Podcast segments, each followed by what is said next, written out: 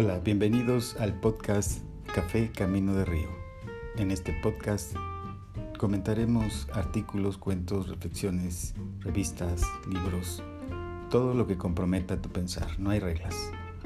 Todo para enriquecer y dar claridad a tus días. Yo soy Justo Morales y este es mi podcast Café Camino de Río.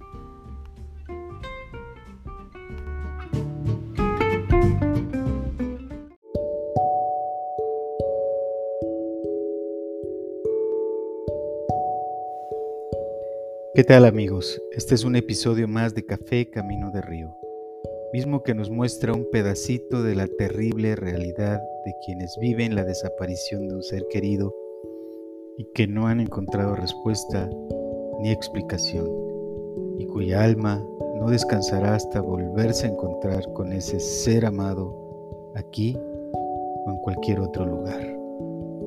El hijo de Gerardo y el dolor de la esperanza.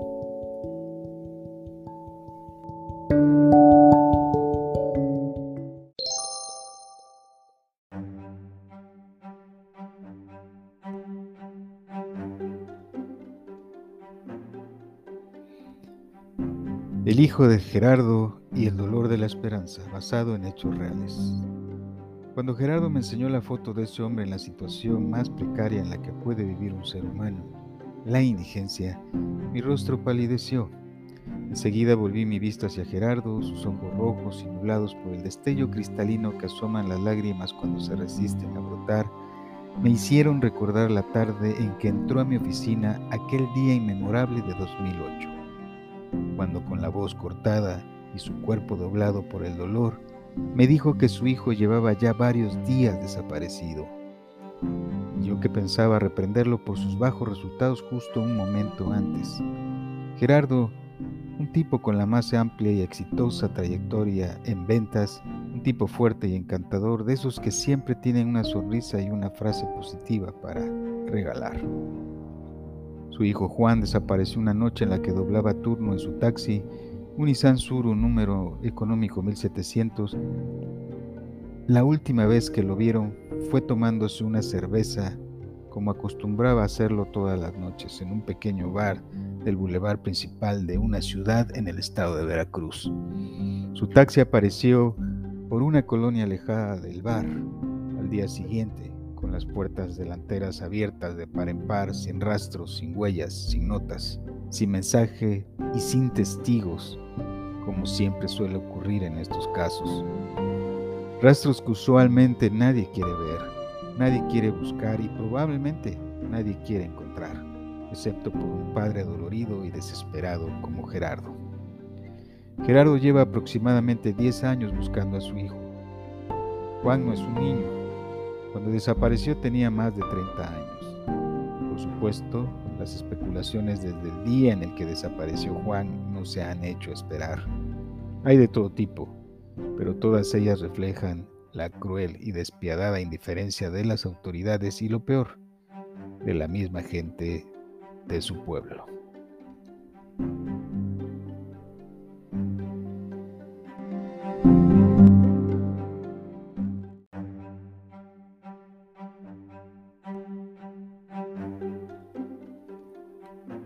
Seguro andaba en malos pasos, dice la mayoría sin saber y sin pensar.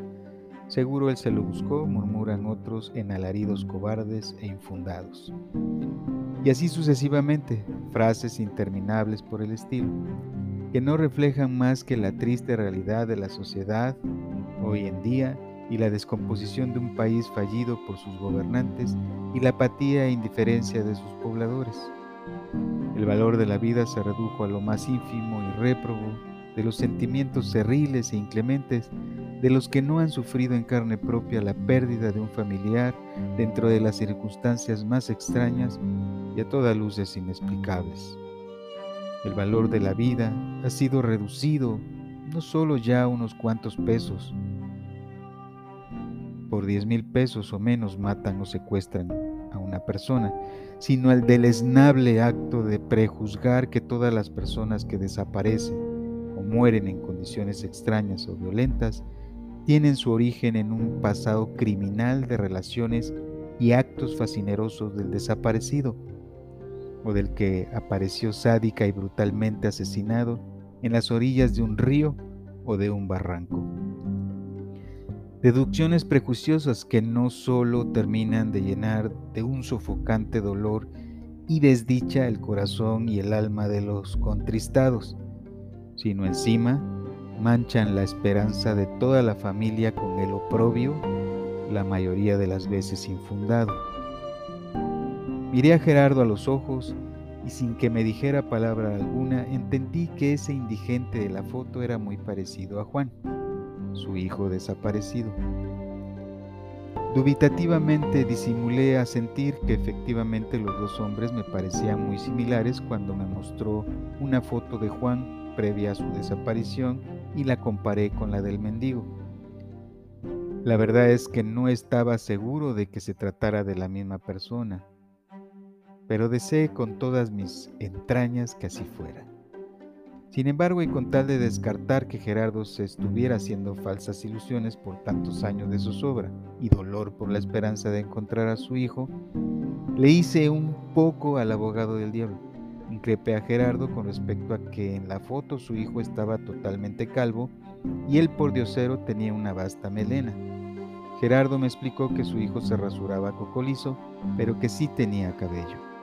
Al hijo de Gerardo le gusta usar siempre la calva provocada y su piocha,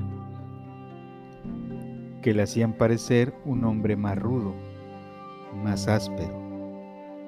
Juan, hasta antes de su desaparición, era un hombre alto, de tez morena, cejas tupidas, ojos negros, nariz larga, semirrecta, rostro óvalo, fornido, atlético, robusto, simpático y muy sonriente buen amigo, trabajador, padre de una niña ejemplar y esposo amoroso, una buena persona. Vaya, ¿qué más si ha tenido unos padres ejemplares?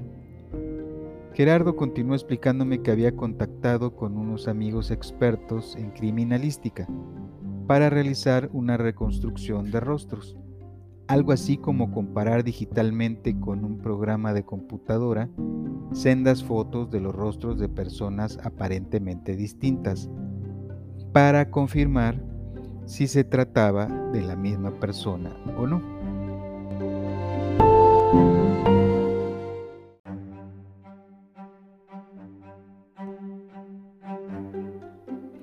El problema es que las fotos con las que contaba del indigente no mostraban claramente su rostro y necesitaba contactar a alguien para que le tomaran unas fotos más nítidas de su cara y con ellas realizar la prueba comparativa de criminalística. Nuevamente, con ojos suspicaces, lo cuestioné sobre cómo había obtenido esa foto, relatándome que le llegó por una página de Facebook especializada en buscar personas extraviadas y me mostró un screenshot, captura de pantalla de dicha página. Observé detenidamente el fragmento y leí que al indigente de la foto lo habían ubicado por última vez en una zona comercial de Santa Catarina, en el estado de Nuevo León, al norte de México, que se encuentra en conurbación con la siempre próspera y hermosa ciudad de Monterrey, en el mismo estado.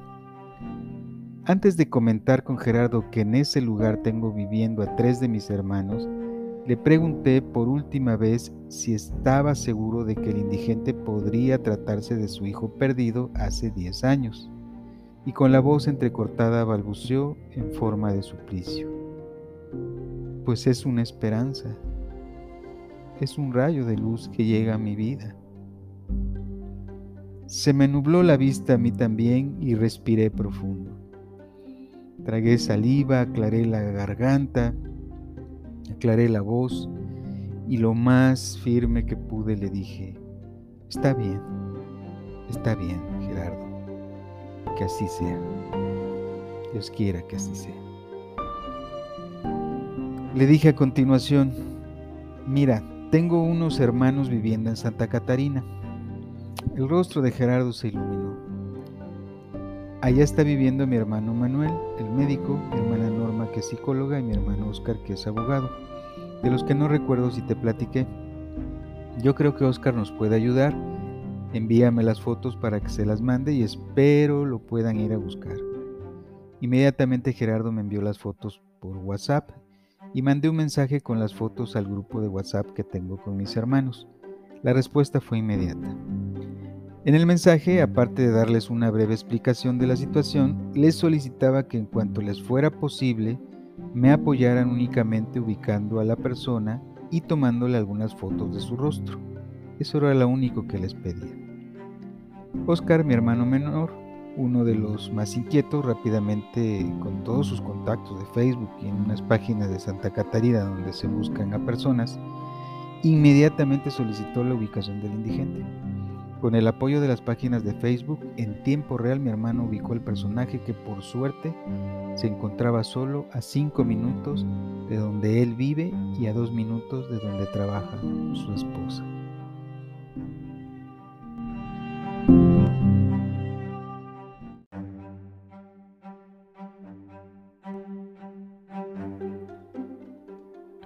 Oscar se trasladó, emocionado por ayudar, hasta donde estaba el indigente, el cual se encontraba postrado en cuclillas en la tierra del Arcén junto a un lote baldío a orillas de una carretera muy transitada, sucia y llena de basura para variar, muy cerca del centro comercial en Santa Catarina, justo donde lo habían visto la última vez. El pobre hombre tenía el pelo enrastado por el lodo acumulado de varios años sin bañarse, las barbas largas, llenas de migajas de pan y algunos insectos atrapados en las redes de sus vellos, formadas por el paso del tiempo y el desaseo. Maloliente, delgado, pero atlético de tanto caminar, con un pie mutilado.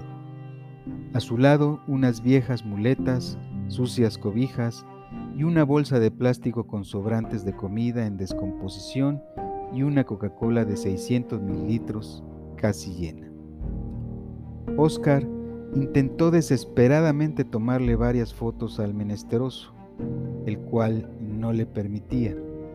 Interponía constantemente entre su rostro y la cámara del celular que osaba capturar su cara la botella de Coca-Cola que recién le habían obsequiado las personas que, consuetudinariamente, le aventaban comida y bebida a su paso para conservarlo por lo menos en una condición ínfima de subsistencia.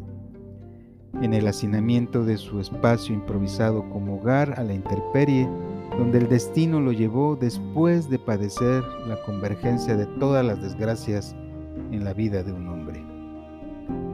Oscar se vio en la necesidad de solicitar ayuda a un transeúnte. Amigo, amigo, ayúdame por favor. Necesito tomarle una foto al rostro de este muchacho porque su papá lo anda buscando. Responde al nombre de Juan. Intentaré hablarle. Apóyame quitándole la mano y la botella de su rostro. El desconocido apoyó sin pensarlo dos veces a Oscar.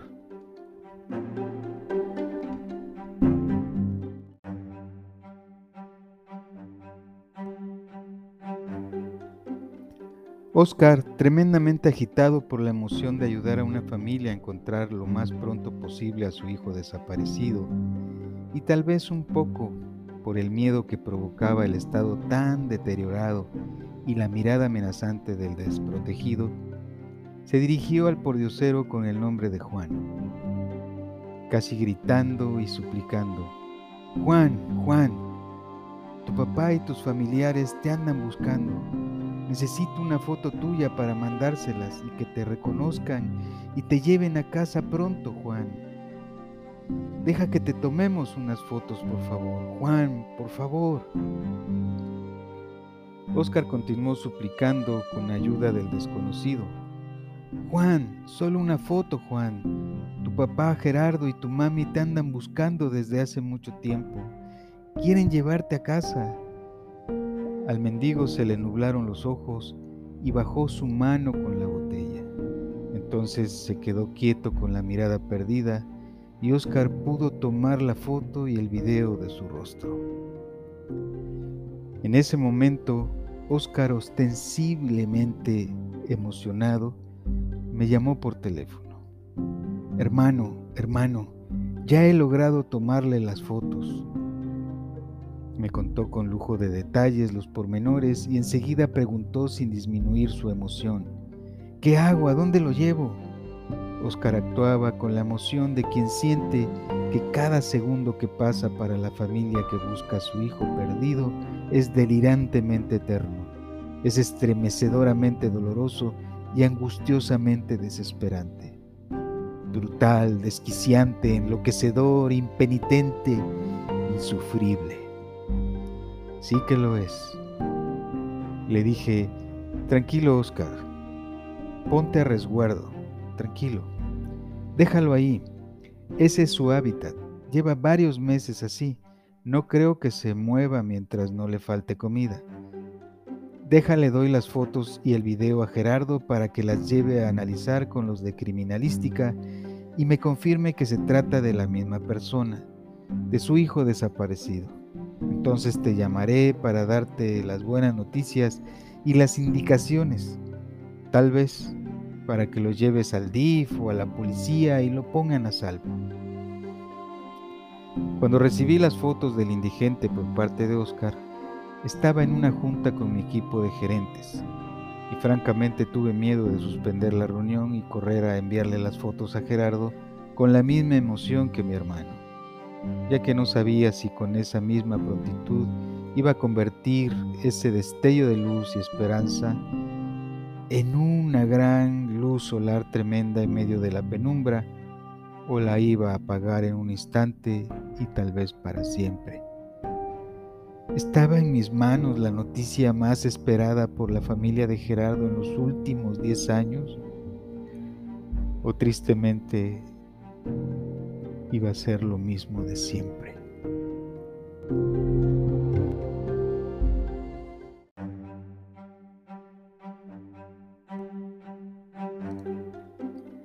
Eran las 5 de la tarde y decidí esperar hasta la noche, antes de enviarle las fotos a Gerardo. Por un instante me sentí cruel por no haberlas enviado al momento, pero me embargó una terrible sensación. Yo no soy un buen fisonomista y me pasé repasando el video y las fotos del pobre hombre y de primera instancia no me pareció que fueran la misma persona este y el hijo de Gerardo. Pero al final me convencí, pensando que en primera instancia yo no la había conocido en persona y pues, diez años después, seguro que hemos cambiado. Eran ya las 9 y 28 minutos de la noche y me decidí a enviarle a Gerardo el material videográfico y fotográfico del mendigo recopilado por Oscar. Lo mandé por WhatsApp. En un instante llegó y quedé emocionado por la espera. Gerardo vio los mensajes en un santiamén. Unos larguísimos nueve minutos de espera tuve que pasar cuando me contestó Gerardo por el WhatsApp. Parece que no es, leí. Pero mañana lo mando al laboratorio donde también me están ayudando a realizar las pruebas.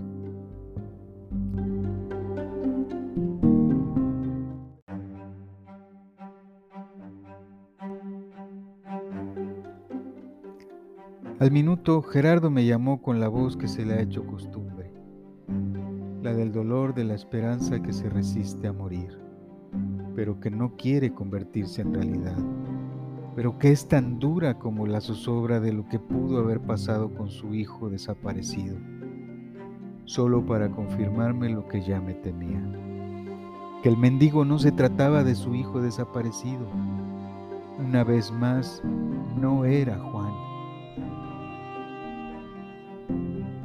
Cabizbajo taciturno le avisé a mi hermano y le dije, gracias Oscar, gracias por tu apoyo, te has portado genial. Lamentablemente no es la misma persona. Ni hablar, Gerardo y su familia tienen que continuar con su búsqueda que se ha vuelto interminable como inclemente e impenitente. Ni hablar, contestó Oscar con la voz ensombrecida por la desilusión. Ahí estamos, hermano. Ahí estamos. Los padres de Juan han perdido la cuenta de cuántas pistas han seguido, o cuántas fosas comunes o clandestinas han abierto, o cuántas pruebas han realizado a cadáveres y osamentas y esqueletos. cuánto dinero y tiempo han invertido sin éxito. En cada una de esas aperturas se ha vuelto a rasgar la herida profunda en su corazón por no encontrar a su hijo. Aún así, con dolor, la esperanza morirá con ellos hasta el final.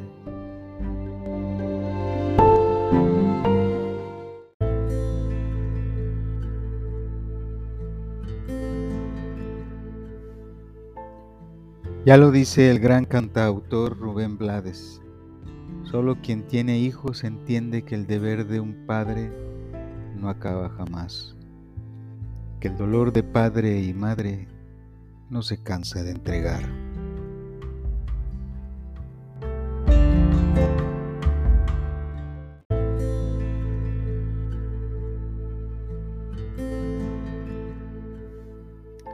Lamento.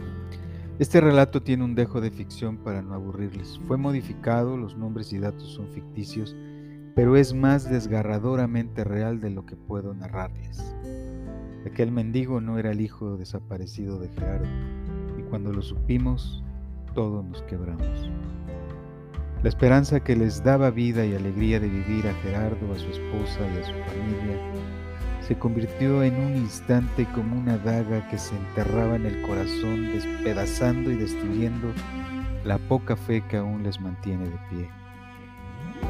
Por eso, el dolor de la esperanza es el dolor que se provoca cada vez que crees estar cerca de encontrar lo que andas buscando y no encuentras, de lo que deseas ser y no eres, de lo que deseas hacer y no haces, de lo que deseas obtener y no obtienes de lo que deseas que suceda y no sucede, de lo que anhelas que termine y no termina, de la felicidad que no llega o del amor que se esfuma. El dolor de la esperanza es desgarrador, pero aún así dicen que la esperanza es lo que debe morir a lo último. Aunque para mi amigo Gerardo, como para muchas otras personas como su familia, y muchas otras que sufren algo tan terrible y espeluznante como la desaparición de un hijo, desearía que la esperanza ya muriera para que con su muerte llegara la respuesta, la paz y la resignación, que por más de 10 años han buscado sin poderla encontrar. Vivir unidos con nuestras familias, nuestros seres queridos, encontrar a nuestros desaparecidos y enterrar debidamente a nuestros muertos son derechos de nacimiento que nadie nos debe arrebatar. Espero amigos que este lamento llegue a oídos de todo el mundo, de todo el continente, para darles voz a todas esas desaparecidas, a todos esos desaparecidos, en donde ni los gobiernos, ni las autoridades, ni la sociedad, ni absolutamente nadie hace lo suficiente por encontrarlos, para darles calma o por lo menos respuestas a sus familiares, a sus amigos, a sus familias. Que se oiga fuerte, que se oiga fuerte este lamento, que retumbe en todo el mundo, que retumbe todo el tiempo, por mucho tiempo. No podemos olvidarlos, no podemos dejarlos atrás. Por favor, levanta tu voz o simplemente comparte este audio y que llegue a todos los rincones de este planeta. No pueden ni deben seguir desapareciendo personas sin ningún rastro, sin explicación y sin justicia. Que llegue a todos los delincuentes, a todos los secuestradores, no deben seguir lucrando desnaturalizadamente con el dolor ajeno. Que pare la trata de blancas, que llegue este lamento a los políticos, a los gobernantes, a las autoridades de todos los pueblos de esos países que no logran contener la violencia, que no logran respetar el Estado de Derecho, que no logran la tranquilidad y la seguridad de sus habitantes.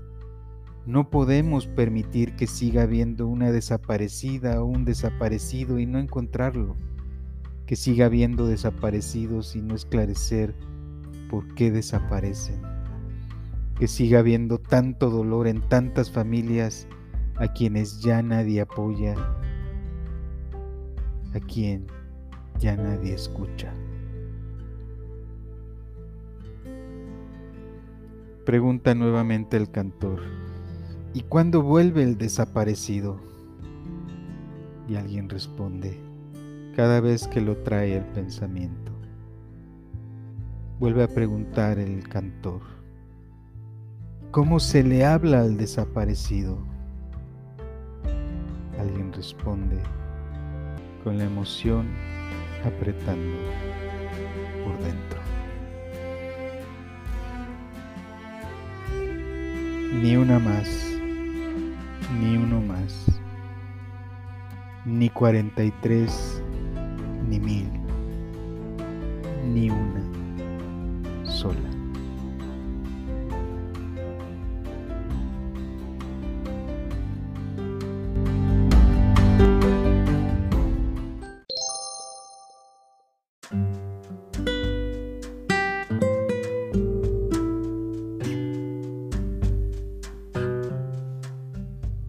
Este relato te lo dedico a ti, amigo, que has perdido a un ser querido, a tu familia y a todas las personas que sufren, pero mantienen viva la fe y la esperanza, deseando que pronto encuentren la gran luz después de tanta oscuridad.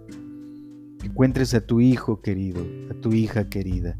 Mi admiración por tu gallardía y entereza, y tu siempre actitud positiva, aun cuando esta desgracia los ha devastado. Tú sabes quién eres va para ti. También a ti, hermano Oscar, que eres un gran ser humano comprometido con las grandes causas, que me inspiras y del que aprendo mucho. Ese día me quedó claro lo bella persona que eres. Muchas gracias.